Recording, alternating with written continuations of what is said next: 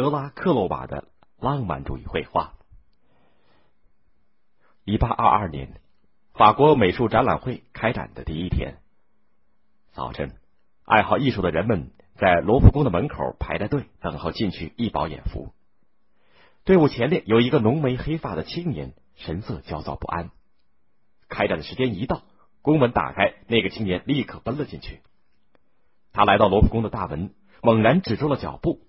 迎面挂着一幅油画《但丁渡冥河》，人们跟着他进来以后，也不约而同的在这幅画面前驻足，看着画中那些在地狱的冥河当中抓着但丁和维吉尔乘坐的小船，想逃离地狱的灵魂的形象，人们若有所思的品味着。那个青年人暗自兴奋，因为他就是画的作者德拉克洛巴。他又有些疑惑，因为他没有钱购置画框。那天他送这幅画来的时候，只得请木匠用四根木条钉了一个简单的边框代替画框。可是今天自己的画分明妥帖的装在了一个华丽精美的画框里，这是怎么回事呢？一位罗浮宫的看守员走了过来。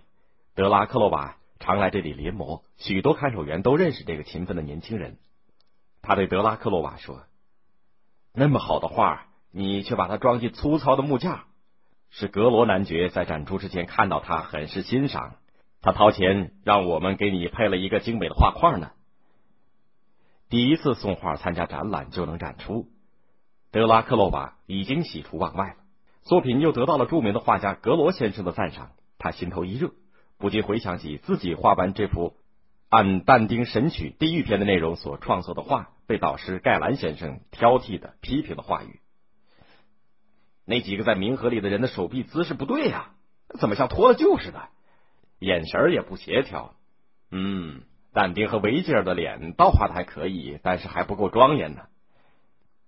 德拉克洛瓦出了展厅，朝格罗男爵居住的巴黎老喜剧院街走去。进了门，德拉克洛瓦结结巴巴的向格罗先生道谢。不料一抬头，看到格罗先生的后面客厅里陈列着三幅格罗的油画。他马上被他们吸引住了。格罗赞赏这个青年的才华，允许他可以留下来观看。三个小时过去了，德拉克洛瓦还是如痴如醉的站在画前看呐看呐，挪不开脚步。经过格罗等人的推荐，法国政府出资两千法郎收藏了但丁杜明河。生于一七九八年的德拉克洛瓦，从九岁起学习素描，他研习米开朗基罗、提香、鲁本斯。希里科等大师的画作，对文学、音乐也极感兴趣。他喜爱但丁、莎士比亚等人的作品，还时常站在钢琴诗人肖邦的门外，静听窗口流淌出的优美的钢琴曲，为之陶醉。他的绘画水平也提高的很快。一八二四年，法国美术展览会上，德拉克洛瓦送去了一幅西阿岛的屠杀的油画参加展览。格罗又来到了罗浮宫，画布上那惨烈的气氛让他呆住了。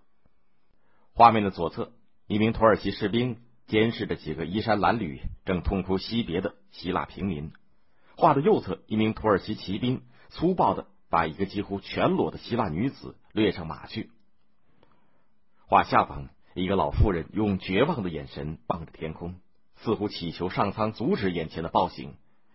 画面右下角，则是一个看上去刚咽气的母亲躺倒在地，她的孩子。却饥饿的爬在他尸体上寻找乳房。这一部分初稿是母亲抱着死去的孩子，定稿则改成孩子爬在死去的母亲身上嗷嗷待哺的模样。远处焚烧村落的烟火以及被士兵驱赶的人群依稀可辨。天空云彩看似宁静，却有压抑沉重的感觉。画面的阴影中，暗褐色的士兵与被掠上马的希腊女子的裸体的苍白互为对照。鲜艳的色彩也染上了血腥的气息。德拉克洛瓦的这幅画取材于一八二二年土耳其纵兵屠杀希腊西阿岛平民、镇压希腊独立解放斗争的情形。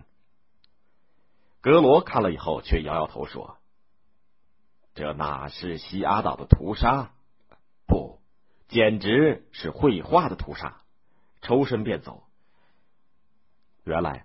当时的法国艺坛是古典主义的一统天下，古典主义要求画家只能从宗教神话当中寻找题材，表现的时候要讲究造型美，画面和谐、庄重、匀称，不得流露激情。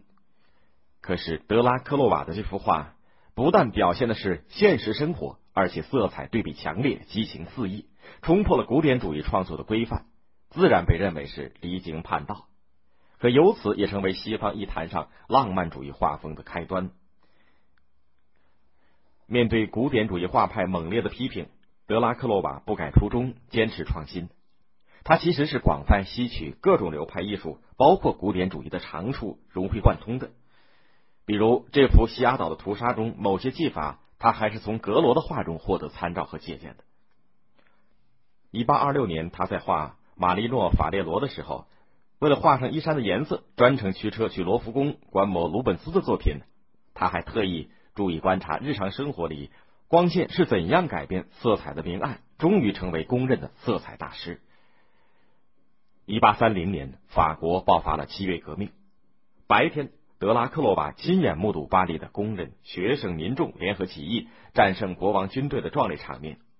夜里，他想用画面表现这个场面，却因为找不到画的灵魂而苦恼。他无意中翻着书。书中作家巴比埃的几句诗引起了他的注意。这是一个胸部丰满的强壮妇女，坚定的走着。他一遍又一遍的朗读着。第二天，他在画稿中央添加了一个健美的自由女神形象。他一手持枪，一手高扬三色旗，号召民众冲破战火硝烟，奋勇前进。四周围跟着他的有工人、学生，甚至有受伤的妇女和挥舞手枪的男孩。这就是传世名画《自由领导着人民》。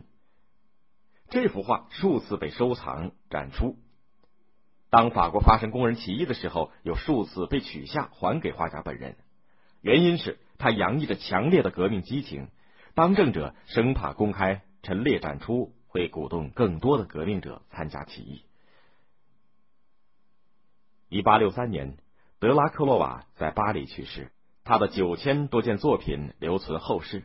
他开创的浪漫主义画风，深刻的影响了后代画家的艺术创作。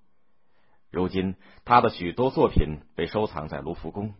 其中一幅自画像中，德拉克洛瓦浓眉下双眼炯炯有神，充满激情，鼻梁挺直，一头黑发披拂，如同雄狮般的威猛。难怪八十年以后。